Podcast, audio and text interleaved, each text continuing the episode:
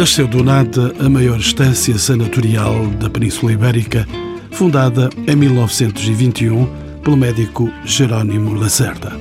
Credibilizado sob o ponto de vista científico na Europa, este sanatório propiciou a criação de uma rara comunidade humana sob o ponto de vista social e financeiro. Perdido para a cura da tuberculose pelo avanço da medicina, o Caramulo contou com a iniciativa de dois filhos do médico fundador, Abel e João Lacerda. Pelos anos 50, em plena montanha, ergueram o primeiro edifício destinado a museu. Este seria constituído por mais de 500 obras da era romana a Picasso e por uma centena de automóveis e motos, bem como por uma coleção de miniaturas de brinquedos antigos. São convidados do programa António José de Barros Veloso, médico na reforma dos Hospitais Civis de Lisboa e autor do livro Caramulo, Ascensão e Queda de uma Estância de Tuberculosos. Anísio Franco, historiador da arte e técnico superior do Museu Nacional de Arte Antiga, e Tiago Patrício Gouveia, engenheiro pela Universidade de Kingston, na Inglaterra, e diretor do museu, a quem pergunto por que foi escolhida a Serra do Caramulo para a instalação da mais relevante estância sanatorial no país. Pelas características da, da estância, que na altura tinha um ar seco e frio e era o que se pretendia para a cura da tuberculose e limpo, obviamente. E também penso que, em boa medida, pela proximidade geográfica de onde estava instalado Jerónimo Lacerda enquanto médico. Ele era médico em Tondela e reconheceu aqui essas esses benefícios do ar do caramulo para a cura da tuberculose e nasceu daí, penso, a ideia de, de instalar a estância. Doutor Barros Veloso, há uma apropriação do lugar em função deste programa para a saúde.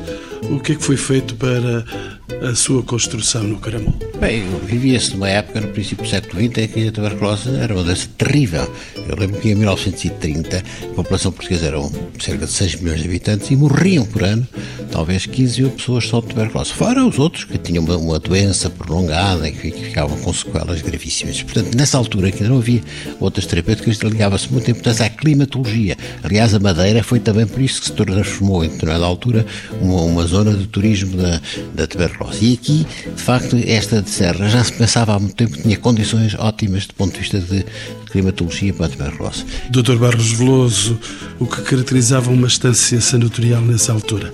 Era essas condições propícias à cura da tuberculose? E era preciso construir edifícios que tivessem aquilo que se pensava que era fundamental, que era edifícios muito arejados, com galerias, onde os, os doentes tuberculosos faziam a chamada cura, nas, nas cadeiras de cura, que eram duas curas, uma de manhã e outra tarde, porque se pensava que a cura e a boa alimentação e este e o ar da serra seriam fatores importantes para a cura da tuberculose. E já existiam lá fora, portanto, isto é uma, uma experiência que se inicia na Suíça, já havia em Espanha, e de facto aqui em Portugal já havia muito, há, há, mais tempo do que se pensava a ideia. Eu no outro dia descobri uma notícia da capital de 1914 em que o Dr. Magalhães de Lima vem aqui com um grupo para uh, estudar o sítio onde se poderia construir um sanatório. Isto deve ter morrido por causa da, da, da guerra de 14-18, entretanto nunca mais falou nisso, e é o Jerónimo Lacerda depois, que vive aqui em Tondela, o pai dele era médico em Tondela, que conhecia muito bem a Serra, sabia que já havia aqui umas pequenas pensões, uns pequenos chalés para doentes em convalescença e é ele que realmente define uma estratégia, é ele de facto o verdadeiro fundador de uma coisa que já se esboçava há algum tempo, mas ele tem uma estratégia muito, muito forte e consegue fazer disto uma estância absolutamente extraordinária para tuberculose. Doutor Barros Veloso, importaram-se, como já disse, modelos estrangeiros e nomeadamente ao nível da arquitetura. Isso foi marcante neste lugar? É, foi aqui em todo lado porque é Art Deco, é, é, a arquitetura dos terraços, das galerias, das zonas expostas ao sol, muito arejadas e se olhar ainda hoje para o que resta de, de alguns sanatórios, reconhece aqui o estilo Art Deco, que, que marcou muito, foi muito, quer dizer, marcou muito a tuberculose, mas a tuberculose teve alguma influência, sabes, tiveram arquitetos ligados a isso, como Corbusier, Mies van der Rohe, etc., e outros, e o Arvar Alto, que era o homem da Finlândia, que tinham realmente toda esta arquitetura, vai definir-se um pouco em função desta necessidade de criar eh, edifícios arejados, postos ao sol e, sobretudo, com galerias onde os tuberculosos fazem a sua cura de repouso. Sr. Doutor, quem é o arquiteto que está na base desta conhece, elevação? Conhece pouco de arquitetos, sabe? Não há um estudo feito ainda sobre. Aqui em Portugal não se conhece muito bem. Conhecem-se alguns arquitetos que se passaram por aqui, mas eh, lá fora sabe-se desses arquitetos que eu já referi. Aqui não, não, não se conhece muito bem. Havia até, muito nessa altura em Portugal, pouco, talvez muitos mestres de obras, digamos assim, que às vezes não tinham muita formação académica e que iam dando o seu jeito. Aqui houve muito célebre, não, é? não interessa agora, mas que eu ainda conheci quando era miúdo e que fez muitas destas casas. Sr. Doutor, entretanto, que entidades constroem os sanatórios no Caramulo? O Dr. João de Lacerda fundou uma sociedade com amigos e colegas que é a Sociedade de Caramulo. E o primeiro sanatório é, é que ele não chama sanatório, repara, era um grande hotel. E porquê? Porque o sanatório estava ligado à tuberculose e assustava pessoas e pensava-se que a clientela que viesse para aqui não fosse só tuberculose. Fosse este hotel que está aqui ao lado não tem nada a nada, ver com essa ideia? Nada. Não, tem a ver com essa ideia, mas é muito mais tardio. É, é, é já no, no, quando a estância começa a declinar e que este sanatório já estava projetado e vai para a frente, mas este sanatório eh, inaugurou-se em 1952 e nós estamos a falar de 1922, que é o, primeiro sanatório aqui no Caramulo, foi em 1922. Depois veio investidores privados e no total, e agora respondendo à pergunta que fez ao Tiago, eu penso que chegou a haver entre grandes edifícios e pequenos edifícios, porque havia também pequenos edifícios tipo casas de saúde, chegou a haver cerca de 22 edifícios. Era, e chegou a haver 1.500 doentes aqui, com 32 médicos. Era realmente fantástico, não é? E enquanto estância sanatorial, este local teve seguramente várias fases. O Sr. Barros Veloso pode falar-nos um pouco desse percurso? Como é que floresceu aqui o Caramulo com essas casas, com esses lugares para tratamento? Há uma estratégia muito bem definida por Jerónimo Lacerda e que cria logo uma certo prestígio a esta estância. Mas depois há um momento decisivo, que é a vinda para aqui do Dr. Manuel Tapia.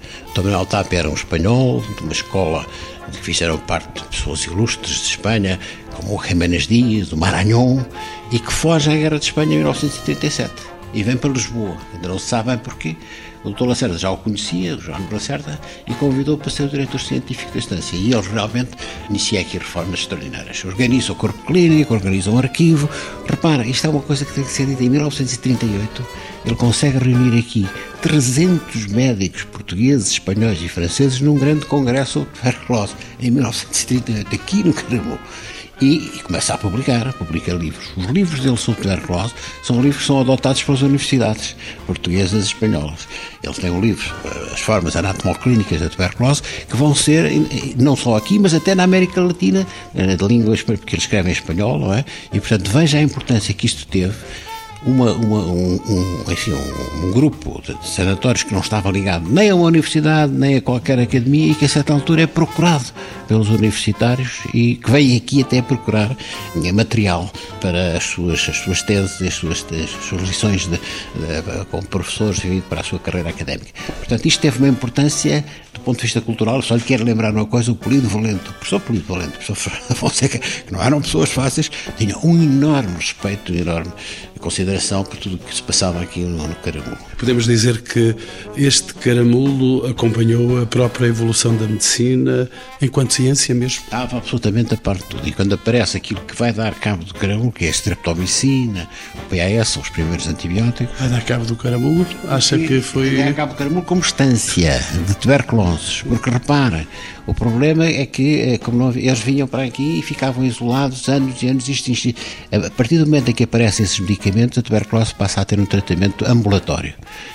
Portanto, as pessoas passam a viver junto da sua família, às vezes até, até a trabalhar, portanto, a coisa modifica-se completamente.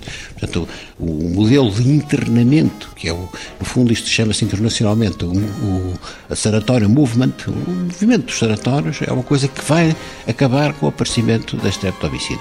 E eu lembro que o Dr. Tapia estava perfeitamente a par do que estava a acontecer na América, em todo lado, com o aparecimento desses, desses medicamentos que iam modificar completamente o futuro da tuberculose em Portugal. Portugal, enfim, então que era dos países mais afetados, né? na Europa, de longe o mais afetado, talvez. Doutor, a instância do Caramulo foi também um centro importante para a vida social da época.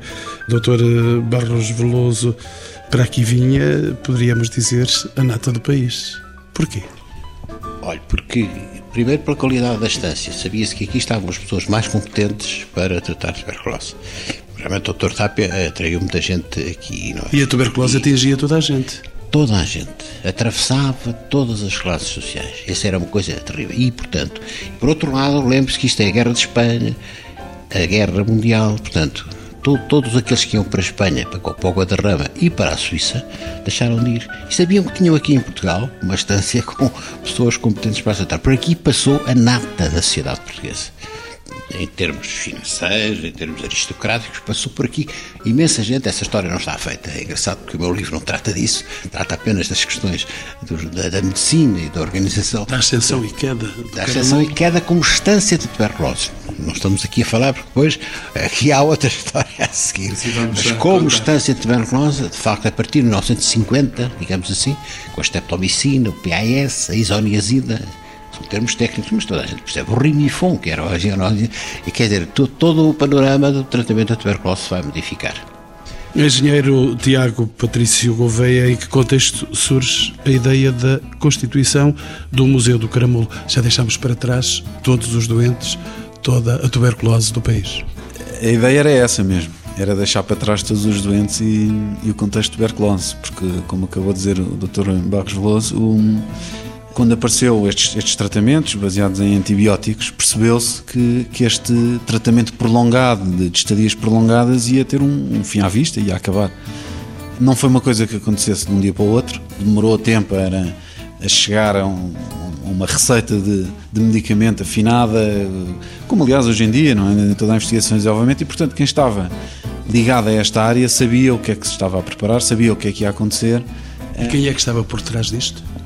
Essencialmente, como acabou de dizer o Dr. Baixo Veloso, o Dr. Manuel Tapia eh, informava muito bem a, a direção da, da Estância Senatorial, que era aí então o, inicialmente o Jerónimo Lacerda, mais tarde o seu filho o Belo Lacerda, foi um dos eh, dirigentes, e portanto percebia que, que este modelo de negócio que existia no Caramulo, se podemos chamar assim, eh, tinha os dias contados, mas que havia aqui uma infraestrutura que tinha sido montada ao longo dos anos e uma, uma pesada infraestrutura, porque o, o caramulo, eh, por causa da extensão senatorial, terá sido das primeiras, eh, na altura ainda aldeias em Portugal ou localidades com água canalizada ao domicílio, com esgotos para todas as casas e para todos os sanatórios, com estação de tratamento de, de, de águas residuais, porque tendo aqui 1500 eh, doentes, mais médicos, mais enfermeiros, mais todas as pessoas que à volta disso asseguram os serviços necessários, tinha uma grande população a viver no Carmelo que precisava de infraestruturas para viver. Não? É? Uma pequena cidade. Uma pequena cidade e, portanto, tinha,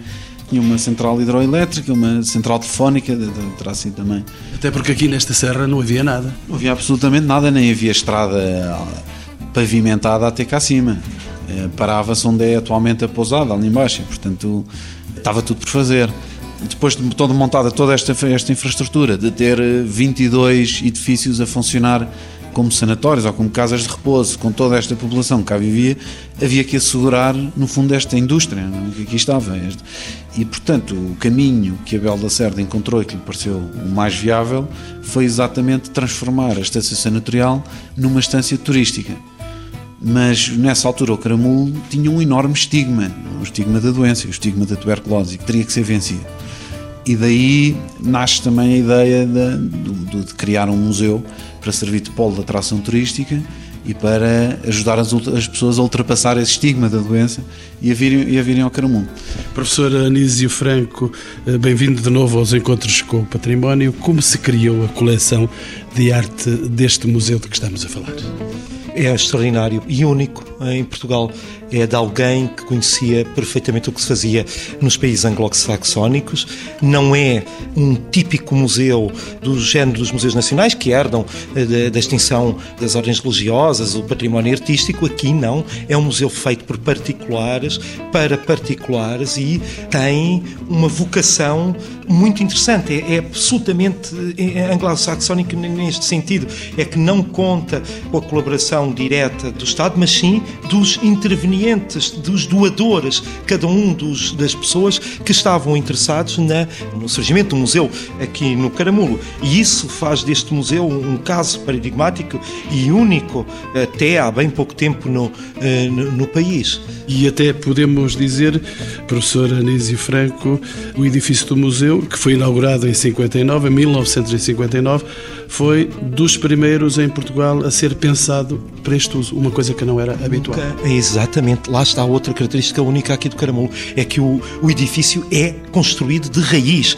não vai ocupar nenhum edifício antigo, como normalmente aconteceu, com palácios que deixaram de ser utilizados ou com conventos que foram reutilizados como museus, e neste caso é, é construído de raiz, não é o primeiro, porque eh, julgamos que o primeiro seja o Museu do Malhoa, na, na, nas Caldas, mas será logo eh, exatamente eh, a seguir este edifício construído uh, absolutamente de raiz para conter uma coleção que, entretanto, já tinha sido uh, iniciada não há tanto tempo como poderia parecer, porque a quantidade de obras de arte de grande qualidade, de alto nível que o museu contém, podia fazer pressupor a, a existência de uma coleção, uma pré-existência de uma coleção que não é verdade, quer dizer, a coleção é feita num tempo recorde. E como é que o programa arquitetónico traduziu essa ideia para o museu. Disse-me há pouco que não foi um convento, não foi uma igreja, mas afinal temos um claustro aqui. Exatamente, ele nasce em torno de uma das peças do próprio museu. É que a, estrutura do edifício é construído exatamente para albergar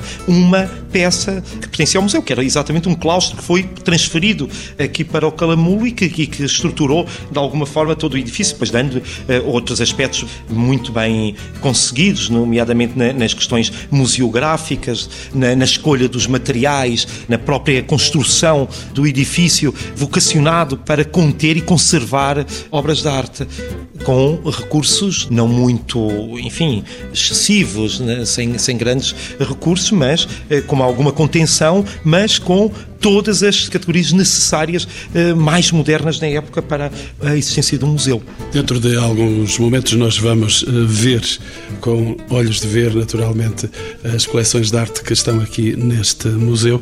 Entretanto, professor Anísio Franco, que coleções se encontram hoje expostas neste edifício onde estamos? É preciso termos um pouco a consciência da maneira eh, como a, coleção foi constituída. É naturalmente uma ideia genial de um homem extraordinário que é o Dr. Abel Lacerda, que vai conceber esta, este polo de atração aqui para o Caramulo, que é a própria a, eh, a coleção de arte, e é feita com uma urgência extraordinária, com uma urgência que nós poderíamos pensar, sei lá, que ele calculava que não tinha tempo uh, para fazer o projeto que desejava fazer e é feito em quatro anos. É uma coisa extraordinária. Entre 1953 uh, eh, e 1957, data da morte do Dr. Abel Lacerda, um desastre, uma catástrofe, uma coisa terrível, mas nós, uh, olhando para, para o percurso do Dr. Abel de Lacerda, podemos quase imaginar que ele tinha consciência de que havia pouco tempo para fazer o que tinha a fazer e que vai somando uma quantidade de obras de arte que são, é preciso também eh, explicar como é que é, o museu é feito. Ele conhece uma quantidade de gente, graças ao, aos bons contactos sociais que o pai tinha e que a família tinha, conhece a, a nata da sociedade portuguesa e sabe exatamente, é um homem estudioso, sabe exatamente eh, o que, onde é que estão as boas peças e as boas obras de arte e vai pedir a variedíssimas famílias portuguesas que ele conhece e que têm boas, eh, boas coleções ou que herdaram obras de arte que ele sabe que são interessantes, vai fazer um, o pedido a essas famílias para que entreguem obras de arte que não deixam de ser delas, o que é interessante. É essa uma das perspectivas deste museu, é que as obras continuam a ser do proprietário ou dos seus descendentes. Esta é uma questão importante aqui neste Museu Dr. Barros Veloso. Eu só queria dizer que eu talvez seja a única pessoa aqui presente que conheceu pessoalmente o Abel Acerta. E o Abel era uma pessoa realmente extraordinária, um homem de um charme, de uma simpatia e de um poder de persuasão enorme. Além disso, tinha uma grande sensibilidade para, para as coisas de arte, como aliás se vê perfeitamente neste museu. E sabia aproveitar toda a influência que ele tinha, política, eh, social, que tinha muita influência, mas, sobretudo, ele sabia convencer as pessoas a doarem obras valiosíssimas, valiosíssimas aqui para. Há até uma história muito engraçada que a irmã Maria Arminda, de passagem por, por França, parou à porta do Picasso e, e começou a gritar: Monsieur Picasso, Monsieur Picasso. E ele, no que ele veio ver, não a conhecia e naquele vernáculo francês mandou-a àquela parte. E passado pouco tempo, o Abel estava com, com, o Picasso e o Picasso estava a oferecer-lhe um quadro dele para aqui para o museu. Veja, de facto, como era uma pessoa extraordinária, a capacidade que ele tinha de persuadir uma pessoa como o Picasso, que não era fácil, a doar um, uma, um quadro seu que está lá em cima. É, é, realmente era uma pessoa extraordinária, extraordinária. Mas também o Dr. Barros Veloso me seduziu para sair já para ver as coleções eh, do, da arte neste museu. Vou pedir a eh, especial despesa do professor Anísio Franco. Entramos então neste Museu da Arte do Caramu. Professor Anísio Franco. Logo na primeira sala, uma bela peça românica francesa. É um fragmento, mas é com certeza uma peça que qualquer museu do mundo gostaria de ter. Ou este conjunto de tapeçarias que vemos já na segunda sala. Três tapeçarias. Três tapeçarias de, chamadas à maneira de Portugal e da Índia, que representam exatamente a chegada uh, de Vasco da Gama uh, à Índia e que são requisitadas constantemente para exposições internacionais. E passamos uh, rapidamente por um, dois objetos extraordinários de arte nambã, um estojo, uma caixa estojo de tinteiro, representando os portugueses no Japão ou um eh, rapaz eh, japonês eh, com insígnias cristãs, que será com certeza uma das grandes obras de arte que temos no Museu eh, do, do Caramulo. É muito eclética esta arte. É completamente eclética e percorre todo um, um, um espaço de tempo uh, da civilização ocidental, desde uh, objetos românicos, uh, góticos do século XVI e podemos fazer todo um percurso da criação artística mundial ou pelo menos da ocidental. Na, nesta sala que vemos agora temos um imponente retrato de Maria de Médicis que domina aqui este espaço que todo. dominam o espaço. Já estamos numa num período uh, de criação artística barroca e estas são uh, peças fundamentais. Aqui ao lado esquerdo, naturalmente, costuma estar uma bela pintura que está neste momento emprestada, como muitas das, das, das obras de arte aqui do Museu do Caramulo, que são constantemente requisitadas por museus internacionais. Neste caso, é uma pintura que está na Bélgica para uma exposição do Jacob Jordans. Portanto, percebe-se a qualidade das obras de arte e pela sua requisição para essas grandes exposições internacionais. O que significa que este museu não é indiferente. Não, não é indiferente e que é conhecida a coleção e que o museu quer participar desses grandes acontecimentos internacionais. Mas também, do ponto de vista eh, da, da criação artística portuguesa, por exemplo, este, esta autorrepresentação eh, de Domingos António Sequeira implorando pela salvação da sua mulher que vai acabar por morrer eh, de parto e que ele se autorrepresenta exatamente nesta pintura que aqui vemos, mas já entrando na contemporaneidade, temos obras de arte incontornáveis para as belas artes em Portugal. Eu poderia destacar, por exemplo, este magnífico Pierrot, eh, do António Soares, de elementos de 1944. 44, eh, expressiva, é uma pintura quase abstrata que joga apenas com a cor, com os aspectos da cor fove, por exemplo, e que acabou de retornar ao museu porque esteve numa exposição dedicada ao modernismo feliz eh, no Museu do Chiado. E para a quarta sala vamos, vamos para vermos para um, já algumas pinturas dos anos anos 40, 50, eh, mas, eh, enfim, nós podíamos destacar aquele Smith, por exemplo, ou o busto da Ana Atterley, do Martins Correia, eh, que estando aqui representada, quis também ela se fazer representada na coleção do museu com a doação de uma série de obras de arte criadas por ela, aquelas obras de arte caligráficas típicas da Ana Atterley. Na, na última sala, na, na sala de de arte contemporânea. Podíamos destacar, por exemplo, o, o Amadeu de Sousa Cardoso, mas com certeza eh, teremos de destacar a belíssima pintura que Pablo Picasso ofereceu a Abel de Lacerda. É esta a pintura que ele vai persuadir Pablo Picasso a doar-lhe. Há um retrato muito interessante com o Picasso a assinar a obra. Quando ele lá chegou ao estúdio, ao, ao ateliê do, do, Picasso, reparou que havia uma série de obras uh, que não estavam assinadas. Esta obra é uma obra de 40 e tal, ele vai fazer a doação em 53, 54, quando o Abel Lacerda lá faz, lá está, e o Picasso diz: Bom, ele não tem problema nenhum em ter estas obras todas aqui amontoadas, não tem receio nenhum. Na altura, o Picasso já era um pintor com grande valor eh, comercial e internacional, uh, não tem nenhum problema porque elas não estão assinadas. E então assiste à assinatura do quadro, e então partir daqui, desse momento o quadro passa a ser efetivamente um Picasso e trá-lo uh, para Portugal. E aqui, Salvador Dali. Salvador Dali, também outro que ele uh, vai com certeza encantar, uh, e estas obras depois têm também outro aspecto, é que acabaram por ser furtadas deste museu a certa altura. Felizmente acabaram por ser encontradas porque são obras únicas. professor Anísio Franco, estamos a fechar esta corrida. É verdade, e é com pena, é, é isto com certeza que teríamos muito mais tempo, deveríamos estar aqui muito mais tempo neste percurso do Museu de Obras de Arte e de, de Aqui Belas temos uma corrida com os automóveis mesmo. Ah, é verdade, isso temos de ir então rapidamente apanhar um, um automóvel. Regressamos desta visita interessante à coleção de arte.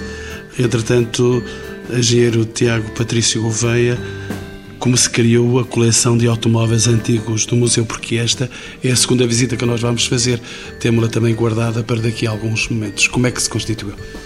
O João de Lacerda, antes de ser um colecionador, era um corredor de automóveis. E naquela altura, correr em automóveis era extremamente perigoso e percebe-se, vendo, basta ver as fotografias antigas em que corriam com um chapéu de coco, ou um capacete que mais parecia um chapéu, ou de cabedal, com mangas de camisa, provavelmente com gravata, mas, mas com os braços fora de um carro, sem cintos, sem roubar, sem qualquer elemento de, de segurança.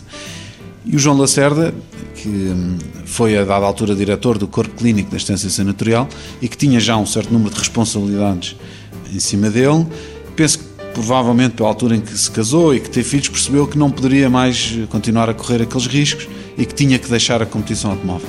E um dia, pouco por acaso, numa das suas viagens, viu um carro parado na berma da estrada, um carro antigo, um Ford T de 1925, e comprou e restaurou. E começou aí o seu vício pelo colecionismo automóvel. Eh, nessa altura, isto foi no final dos anos 40, foi absolutamente pioneiro. Se nós pensarmos que o automóvel realmente aconteceu em 1900, cerca de 1910, com o Forte, quando ele se massificou e, e, essa tecnologia se tornou disponível para toda a gente, tanto em preço como em disponibilidade de quantidade, de oferta. Em 1940 o carro tinha então os 30 anos, que não é o que hoje em dia o número de anos para se considerar um automóvel clássico continua a andar à volta dos 30. Portanto, no fundo ele foi realmente pioneiro neste tipo de colecionismo e não havia muito mais gente, não só em Portugal como na Europa, a fazê-lo. Eh, e graças eh, a Deus que ele começou tão cedo porque eh, conseguiu ainda apanhar automóveis muito antigos, esses já do início do século, que de outra forma provavelmente teriam desaparecido. Mas só foi em 1970 que ele criou um segundo edifício. Foi, mas foi em 1959, quando se inaugurou este edifício onde agora nos encontramos, que ele, um pouco involuntariamente, expôs a coleção automóvel. Eh, porque o projeto que o Bela Lacerda tinha pensado para o Museu do Caramulo era muito mais amplo que apenas um museu. Ele tinha pensado num edifício, eh, não havia assim tanta oferta de, de serviços de, de restauro, de, de ateliês de trabalho, e portanto ele pensou num, num edifício que albergasse todas estas valências. Eh, na ideia dele, teria feito na cave oficinas de restauro de obras de arte, no piso térreo onde agora está exposta a coleção automóvel, ateliês de trabalho para, para artistas e por isso é que esses, essas salas têm tantas janelas, quando as, as salas do primeiro piso, onde, está, onde estão os objetos de arte, não têm janelas, um, para ter mais luz, obviamente. Mas, naturalmente, com a sua morte e tendo João de Lacerda que acumular a função de diretor clínico, de gerir a assistência senatorial e de pôr este projeto de pé, que estava em construção, o projeto nunca viu toda essa abrangência acontecer E o João Lacerda, nessa altura, aproveitou para expor alguns automóveis neste, neste piso térreo eh, que nem sequer estava terminado, apenas para os guardar, porque não tinha outro sítio onde os guardar naquele momento e, e usou estas salas. Durante a inauguração, o Américo Tomás, na altura Presidente da República, soube que estavam expostos alguns automóveis, achou aquilo muito curioso e insistiu para ver. E, obviamente, João Lacerda não pôde dizer que não ao Presidente da República e mostrou os automóveis. Sentiu que aquilo tinha tido um, um elan tão grande que optou por expô-los realmente. E, e, ainda bem que assim o fez, porque hum, hoje em dia este Museu do Caramulo é conhecido pela, mais conhecido pela sua coleção automóvel e ainda continuamos a ouvir com muita frequência afirmações de visitantes que acham muito engraçado quando descobrem que aqui há cá também uma coleção de arte. quando foi essa a coleção que deu início a todo este museu. Então vamos ver também essa exposição. E chegamos a este santuário de carros. Agir Tiago.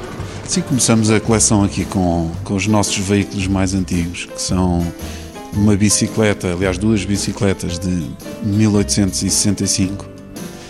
E depois, então, o primeiro uh, veículo é uma réplica do primeiro automóvel a combustão interna, que é um Benz de 1886, e que foi aqui que esta tecnologia começou a ser explorada e, e muito bem e então passamos para esse Peugeot de 1899, que é dos primeiros automóveis a entrar em, em Portugal. Não se sabe ao certo quando é que tinham entrado, entrado até aqui, porque esses arquivos e esses registros perderam-se, eh, mas que foi comprado numa asta pública, quando toda a gente achava que era um carro de cavalos, mas uh, o meu avô João Lacerda reconheceu que era um automóvel e mais tarde restaurou e que temos andado com ele em inúmeros eh, eventos. Já fizemos, aliás, um, um Paris-Bordeaux de 600 km em 3 dias, dá 200 km por dia, com este automóvel que faz uma velocidade de ponta de 30 km hora.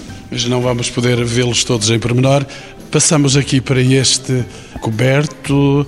Eh, este é um, é um Didion Pluton. Pluton que foi um. Este automóvel tem eh, uma história interessante portuguesa porque foi um carro oferecido pela rainha eh, Dona Amélia ao tesoureiro da corte. E este eh, robusto carro que aqui está? Este é, é uma Bugatti 57C, C quer dizer que tem compressor. Era na altura um carro um super desportivo, era um carro absolutamente de luxo, como ainda hoje em dia é a Bugatti.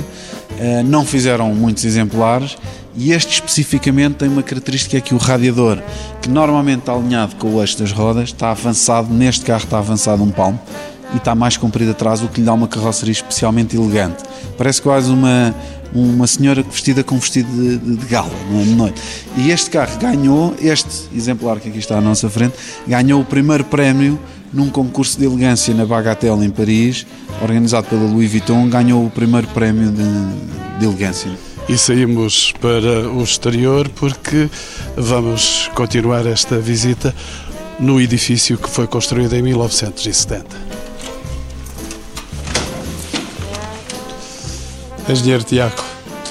Sim, temos eh, cerca de 40 automóveis em exposição neste edifício onde agora estamos, o edifício anexo, e vimos mais ou menos eh, 15 eh, automóveis antes, é? portanto, um pouco mais. No fundo, nós temos 60 automóveis em exposição, mais motos, motociclos e, e, bicicletas, para um total de cerca de 110 veículos. Aqui, eh, este famoso. Aqui estamos ao lado de hum, quatro carros famosos. Este primeiro é um Rolls-Royce Phantom 3, eh, que foi comprado para hum, receber a Rainha Isabel II quando veio visitar Portugal. O carro já tinha pertencido ao príncipe Berard da Índia, que utilizava para ir para a caça. Mas como já não havia tempo para mandar fazer um carro de raiz, optou-se por comprar um usado, dar-lhe um aspecto mais sóbrio e receber cá a visita. Mais tarde andou com o Papa Paulo VI, João Paulo II e Eisenhower.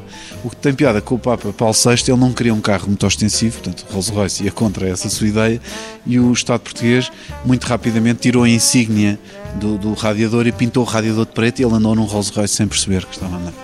A seguir, a seguir vemos aqui dois uh, automóveis blindados, um Chrysler uh, Imperial e um, um Mercedes-Benz 770 Grosser. Foram ambos comprados pela PID após o atentado a Salazar para, hum, para guardar Salazar. Para guardar Salazar. Um deles, o Chrysler, mais tarde foi utilizado para hum, uma fuga da prisão de Caxias. Chegaram mesmo a balear os vidros, mas o carro resistiu uh, e conseguiram fugir da prisão. A seguir, vemos aqui um Cadillac 75, que era o automóvel que Salazar utilizava no dia a dia. E este carro está pronto para sair? Como todos os automóveis eh, do Museu do Caramulo, todos os veículos estão em perfeito estado de circulação e nós, para os mantermos em perfeito estado de circulação, andamos com eles pelo menos uma vez por ano, assim, uma regra geral, mas também participamos em eventos de, de automóveis antigos, sejam passeios, ralis ou outras manifestações, para exatamente testá-los e usá-los em percursos mais longos e garantir que estão em perfeitas condições de, de funcionamento.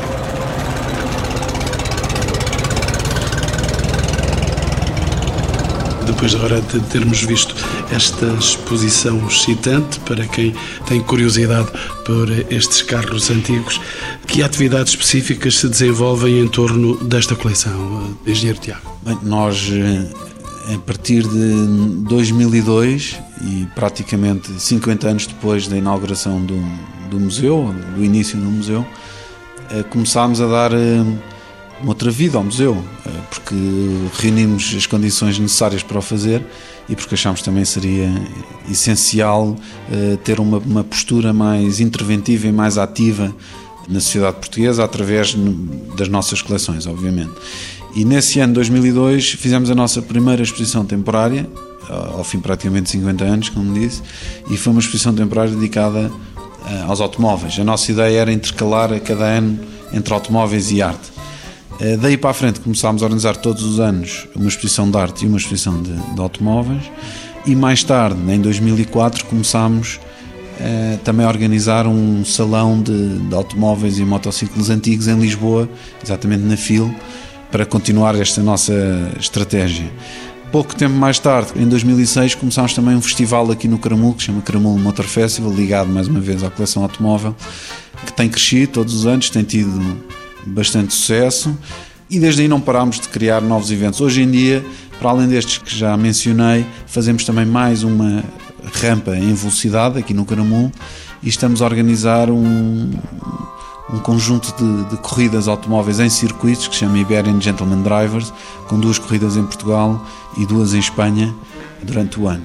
Professor Anísio Franco, não se corre o risco com esta vitalidade dos carros e das motas de o museu ficar aqui escondido? Não de todo. Pelo contrário, o que é extraordinário é exatamente isso. Como é possível que no meio, numa serra insuspeita, se encontre uma coleção extraordinária de, de, obras de arte e elas jamais se apagam. Quem conhece e quem sabe das boas artes eh, em Portugal sabe exatamente o que existe no, no Museu do Caramulo. Sabe que no Museu do Caramulo está o primeiro Picasso que veio para Portugal. Sabe que no Museu do Caramulo existem obras de arte, existem as tapeçarias à maneira de Portugal e da Índia. E isso nunca será apagado por, com todas as vitalidades ou não, apenas é mais um elemento eh, importante para atrair pessoas aqui eh, ao Caramulo. Engenheiro Tiago? Há uma relação muito importante entre estas duas coleções e que acaba por ser uma relação simbiótica. Eh, se, por um lado, as obras de arte eh, acabam por ser muito apoiadas pela coleção automóvel, porque é de longe a que chama mais público ao caramulo e, portanto, a que acaba por financeiramente trazer o apoio necessário a manter esta exposição de arte disponível ao público e, e visitável durante todo o ano, eh, também os automóveis têm alguma, alguma coisa a beneficiar, porque este estatuto da, da obra de arte e esta a categoria da, da, da coleção que aqui está, de certa maneira também ajuda a elevar um pouco a importância da coleção automóvel que aqui está e em alguns elementos isso é muito perceptível. Há, alguns automóveis que eh, encaixam perfeitamente na, em definições do que é que é um objeto de arte. Professor Anísio Franco? E já agora, as últimas incorporações de obras de arte eh, contemporâneas têm exatamente refletido essa dupla valência. Os artistas contemporâneos têm feito obras a partir do automóvel e com base em automóveis. Estou-me a lembrar do, de uma peça do João Louro, com Bonnie Clyde, ou com um carro ao fundo, ou, ou o Palma, eh, que fez um carro de, de rolamentos propositadamente para descer uma das rampas do Caramulo. Portanto, esta, esta simbiose simbiose continua exatamente a funcionar. Já não deixo sair os meus convidados sem lhes propor três razões para visitar o Caramulo. Sr. Doutor, comece por si. Bem, o Caramulo é uma serra, como, como, toda a gente que aqui vem, que eu, eu, tenho alguns amigos que não conheciam e que eu, se você tem que lá ir e quando vem, ficam deslumbrados com a beleza natural. Isto é realmente uma beleza extraordinária. E depois tem este património que é, que é único em Portugal, que é um museu de automóveis, que é o primeiro museu de automóveis que se faz em Portugal que não é fácil, porque repare, Portugal nunca foi um construtor, um país construtor de automóveis.